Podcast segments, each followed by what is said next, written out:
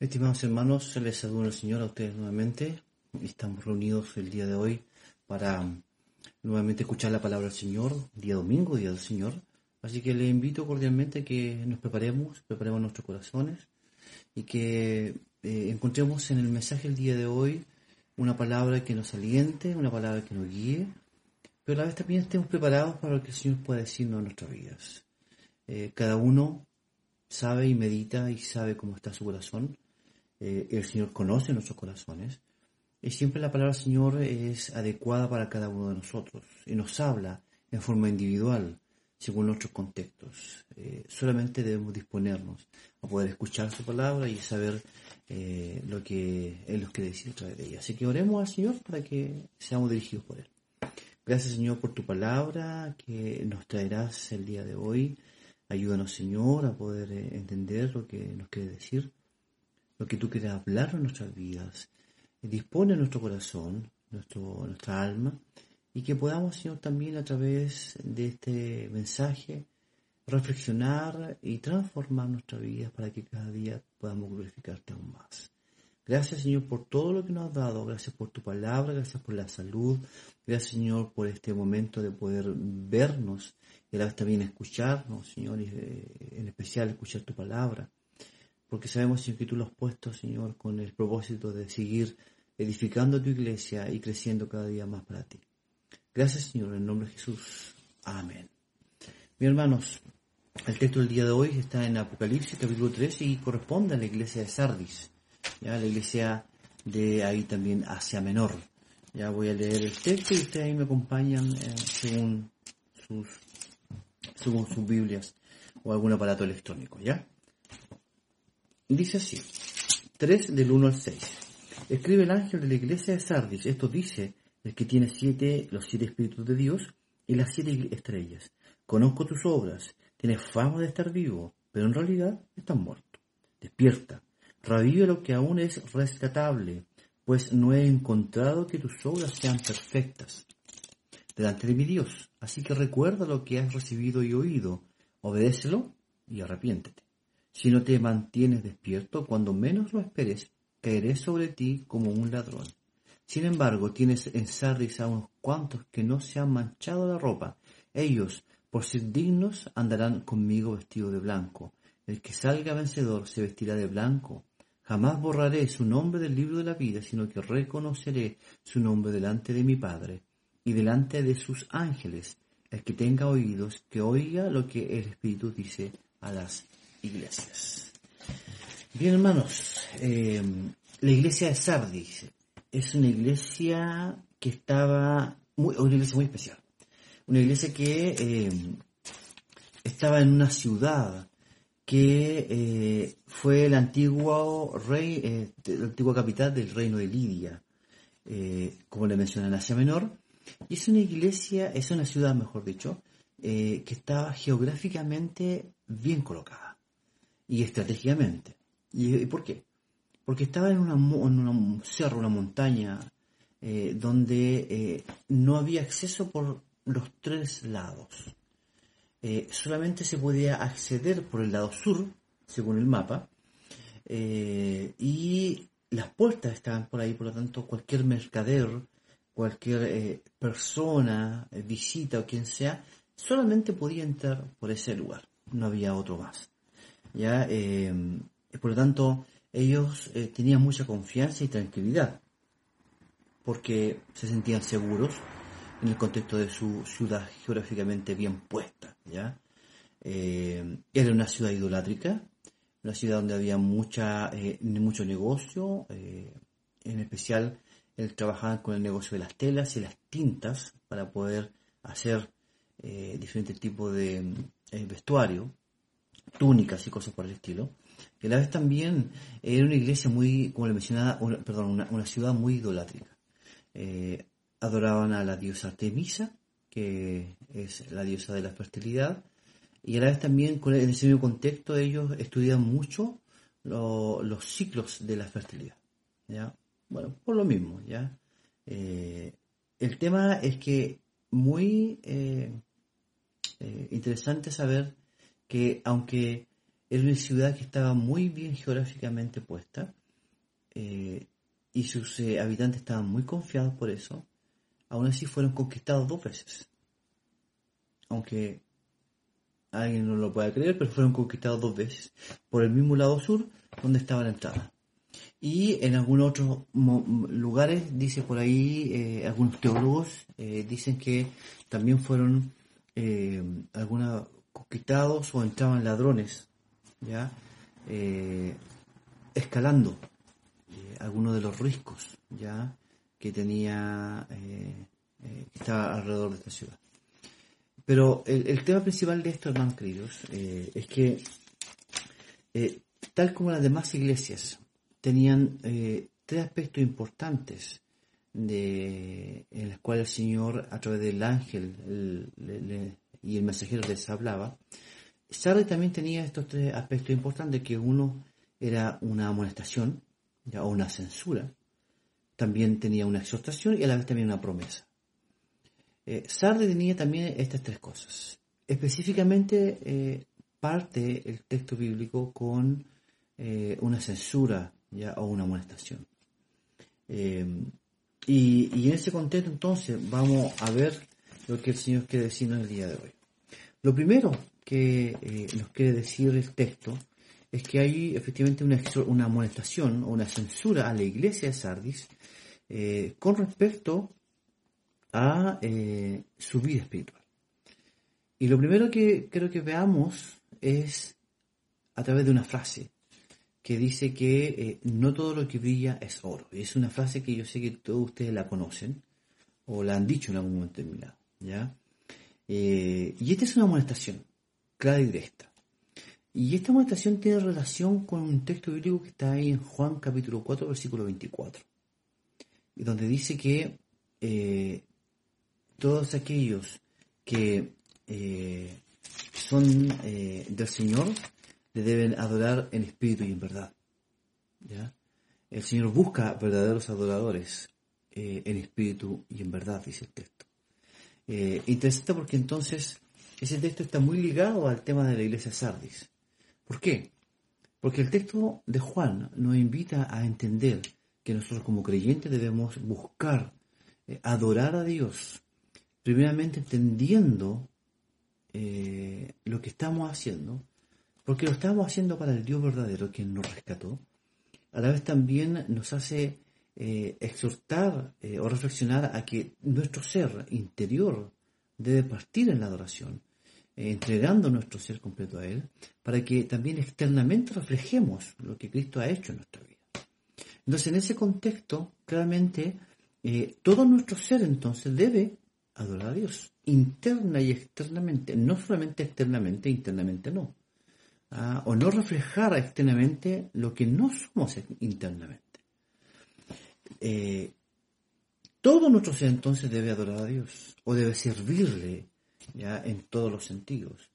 Eh, es como una manzana. ¿ya? Ustedes han servido, se han comido una manzana eh, o han visto una manzana de estas rojitas o estas verdes, depende del gusto de ustedes, y que a verdad pone, darle un mordisco porque somos tentados a hacerla porque se ve rica y jugosa a lo mejor y que pensamos que al morderla tiene ese crujir digamos cuando se parte la manzana eh, tomamos aquella manzana le damos el mordisco y nos encontramos que interiormente no era lo que exteriormente eh, reflejaba.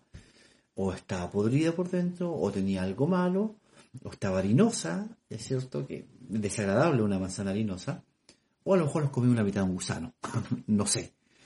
Pero no reflejaba la manzana lo que internamente eh, tenía, no reflejaba internamente lo que externamente mostraba.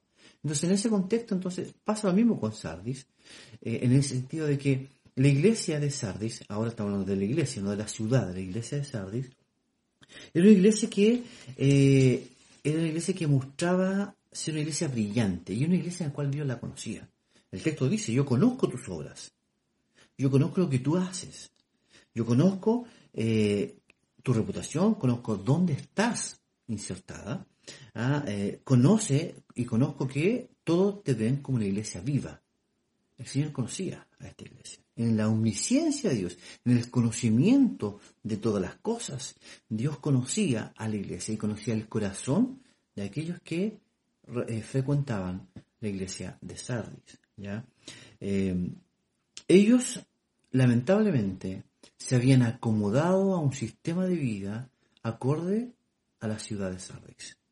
La ciudad de Sardis, entendamos nuevamente que era una ciudad pagana, una, ciudad también idolátrica, una ciudad que eh, tenía exceso de confianza, eh, la cual eh, era muy malo, por lo que ya les comenté, y se habían acomodado entonces al entorno, y se habían mimetizado con la ciudad de Sardis y todo su día a día.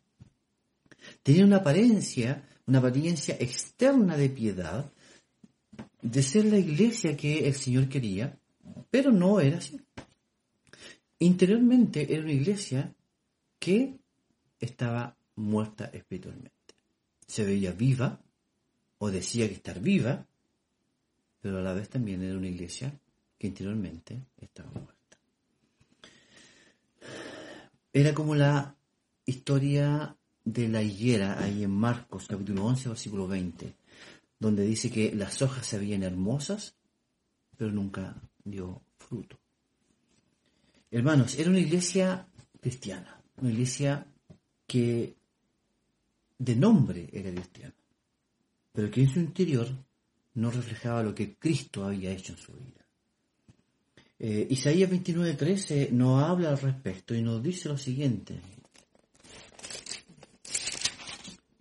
Este pueblo me alaba con boca y me honra con labios, pero su corazón está lejos de mí. Su adoración no es más que un mandato enseñado por hombres. Entonces, este texto de, la, de Isaías eh, no habla mucho acerca también de Sardis y quizás también nos llama a reflexionar con respecto a nuestra vida.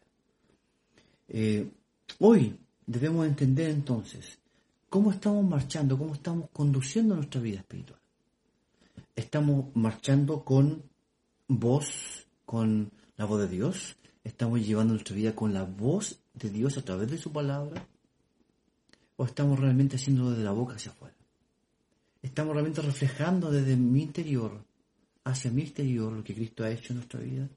Sardis y su mensaje entonces llega el día de hoy, eh, donde la iglesia del día de hoy y de muchas iglesias se preocupa mucho por lo externo, pero despreocupan lo espiritual. Y no solamente estamos hablando del tema de la comunidad, ¿ah?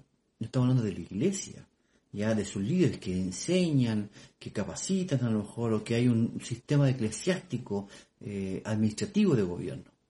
Estamos hablando de usted y yo, de personas que somos la iglesia y que nosotros debemos también ver y reflejar y velar por cómo está mi vida personal. En ese contexto entonces debemos buscar y cuidar cómo estamos brillando realmente. ¿Lo estamos haciendo en base a lo que el Señor nos ha enseñado a través de su Evangelio? Todo lo que hay en nuestra vida, hermanos queridos, debe reflejar externamente el producto del amor de Dios, del Señor en nuestros corazones. Que mostremos realmente a un Dios vivo y una iglesia viva y brillante.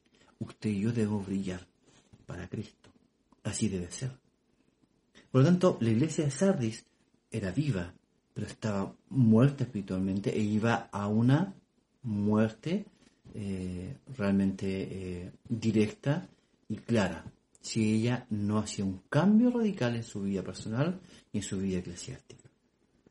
Por lo tanto, también lo otro que el Señor nos quiere mencionar a través de esto, es que, a través de este texto, es que eh, así como debemos, y nos exhorta el Señor también, a brillar y ser luz también nos llama a despertar y arrepentirnos de nuestros malos caminos. El versículo 2 y versículo 3 de Apocalipsis nos dice al respecto entonces.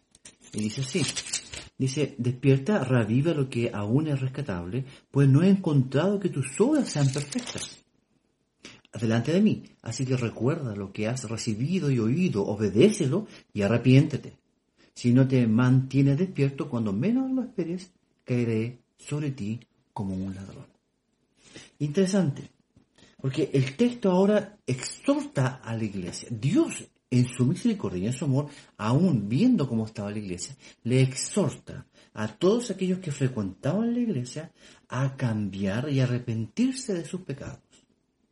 Entendamos que ellos estaban empapándose estaban mimetizándose, eh, muchos de ellos, con la iglesia, con, con la ciudad. ¿ya? Que aunque reflejaban una vida de iglesia, reflejaban una iglesia viva, ya con sus obras, su corazón no estaba con ellos porque su corazón estaba con las cosas del mundo y con las cosas de la ciudad. ¿ya? Entonces, nos llama a despertar. Y ahí el texto claramente nos dice ahí en, en el versículo 2, despierta. Pero yo me quedo con, eh, personalmente, con la versión Reina Valera 60, donde dice, está vigilante. O dice, sé vigilante, que está muy acorde esa palabra a eh, el original. Entonces, si lo vemos desde la perspectiva de vigilante, entonces el texto nos enseña, nos llama a estar vigilantes, a estar atentos espiritualmente a eh, eh, espiritualmente a, cómo está mi vida, a reflexionar, a buscar realmente a través de su palabra que nos exhorta a ver y cambiar nuestro camino si realmente no estamos conduciéndolo como Él quiere.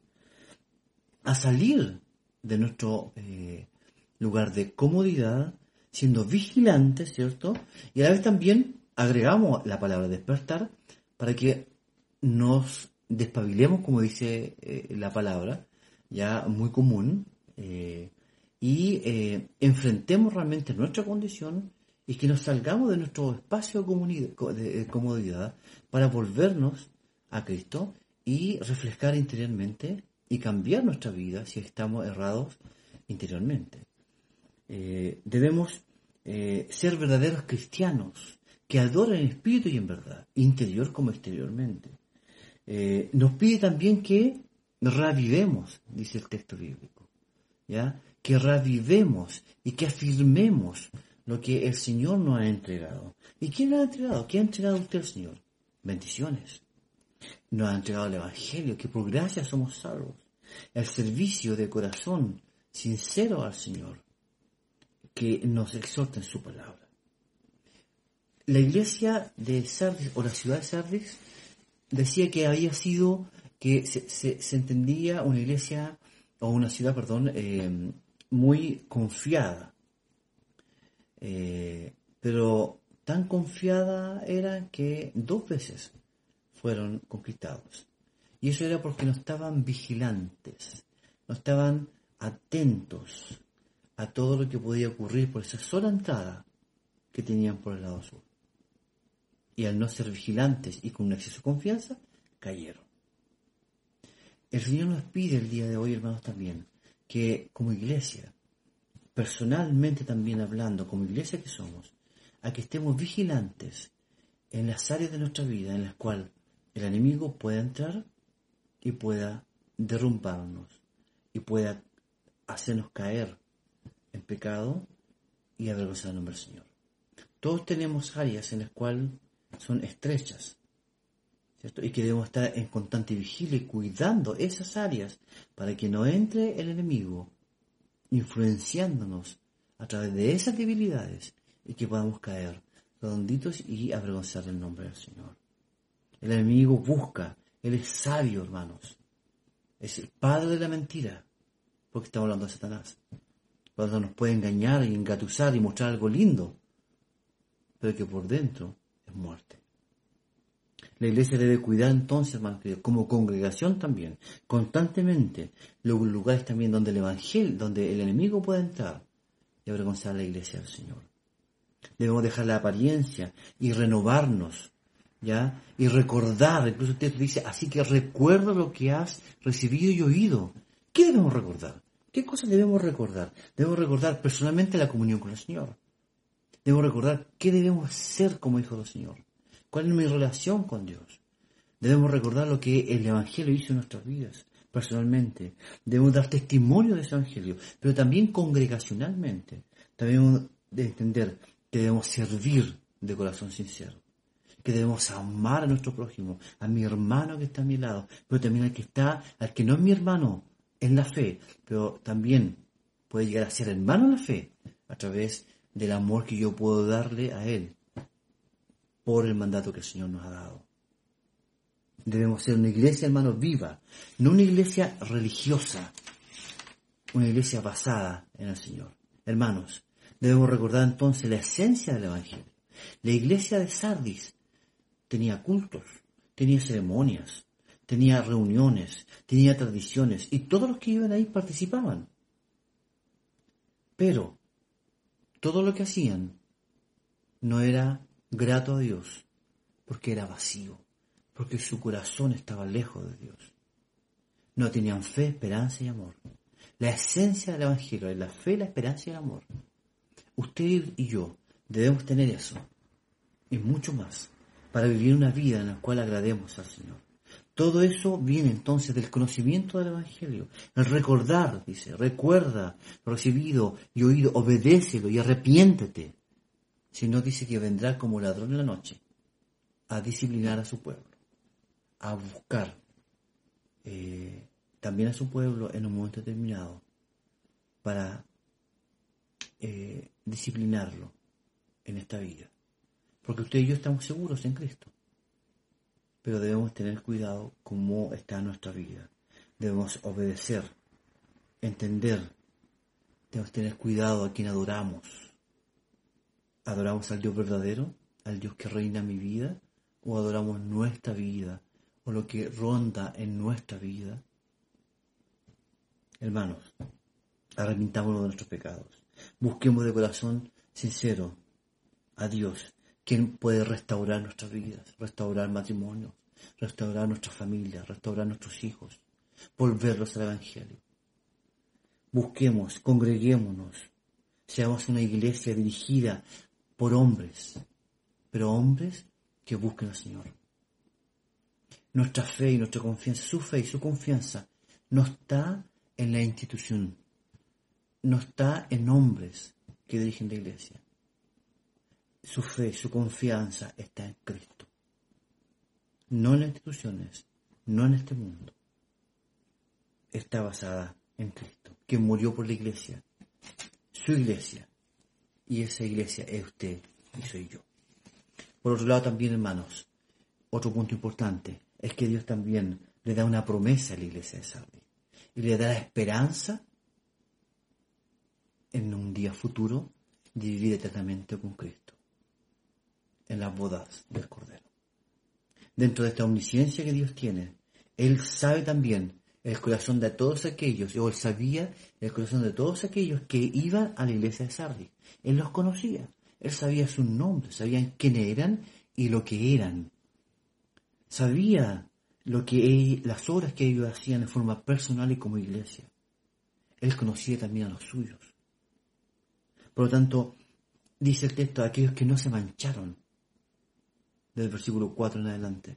Dice aquellos que no se manchan y mancharse en el contexto es equivalente al no contaminarse.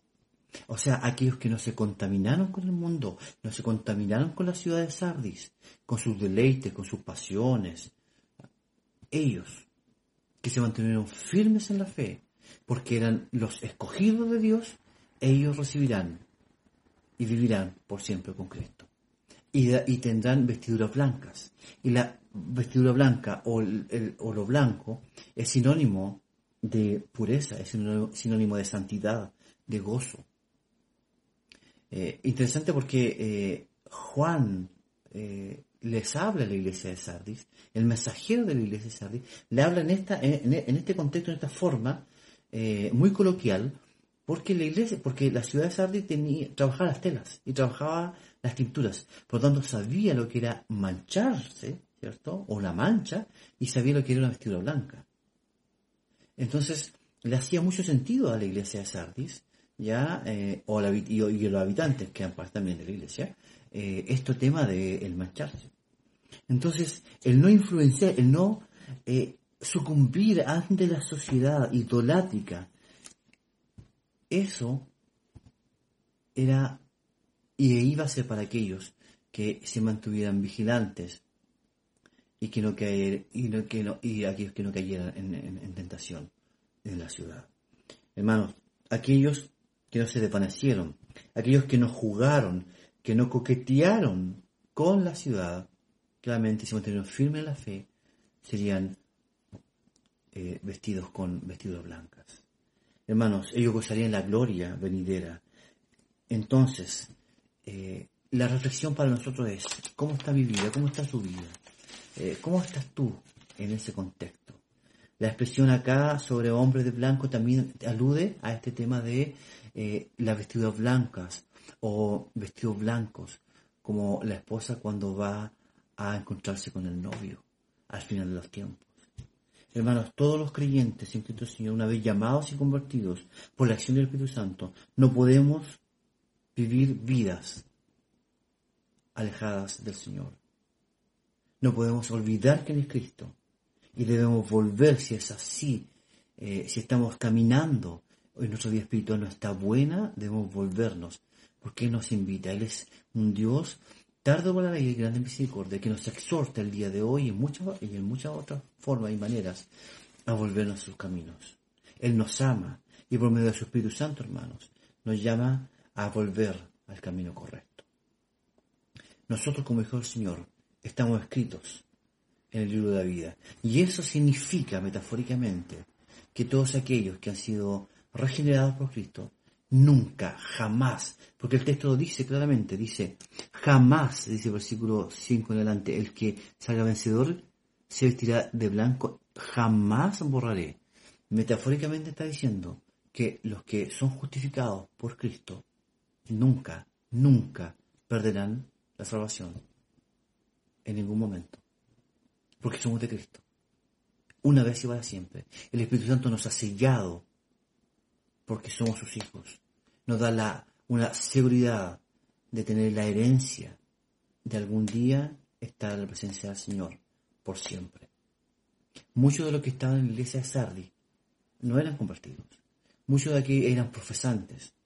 Pero el Señor les llama para que tengan cuidado de lo que están haciendo a través del Evangelio, a través de la carta enviada a ellos, para que se vuelvan y que cuiden su vida que se vuelvan al Señor y que vean el Evangelio y que reconozcan al Señor como su Salvador. Le exhorto también a aquellos creyentes en el Señor que tengan cuidado de no empaparse con las cosas de este mundo. Porque aquellos que no lo hacen y que se mantienen firmes y luchan, el Señor nos dará esa gran bendición de estar por siempre con Él.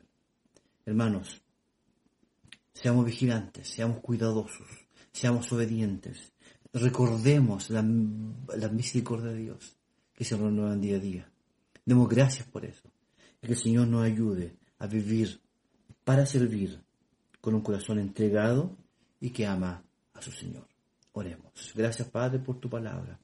Gracias Señor porque tú nos exhortas con tu amor sincero, con tu amor de entrega, Señor, eh, apasionado por nosotros y amándonos, Señor, aún en nuestras debilidades y pecados. Ayúdanos, Señor, a poder buscar tu rostro, a poder, Señor, confiar en ti, saber que tú eres mi Dios, nuestro Dios, nuestro Señor, y que en ti estamos seguros. Perdona nuestros pecados, Señor. Restaura nuestras vidas, Señor, espirituales. Estamos lejos de ti o estamos externamente, Señor, mostrando algo que no es. Perdónanos. Y ayúdanos, Señor, a volver a ti, Señor. A volver, Señor, a la esencia del Evangelio. A buscar tu rostro desde nuestro corazón hacia ti, Señor. Gracias por todo, Padre eterno. En tu nombre oramos, cuídanos y guíanos siempre. Por Cristo Jesús. Amén. Que el Señor les bendiga, hermanos, y que tengan un bonito día. Nos vemos.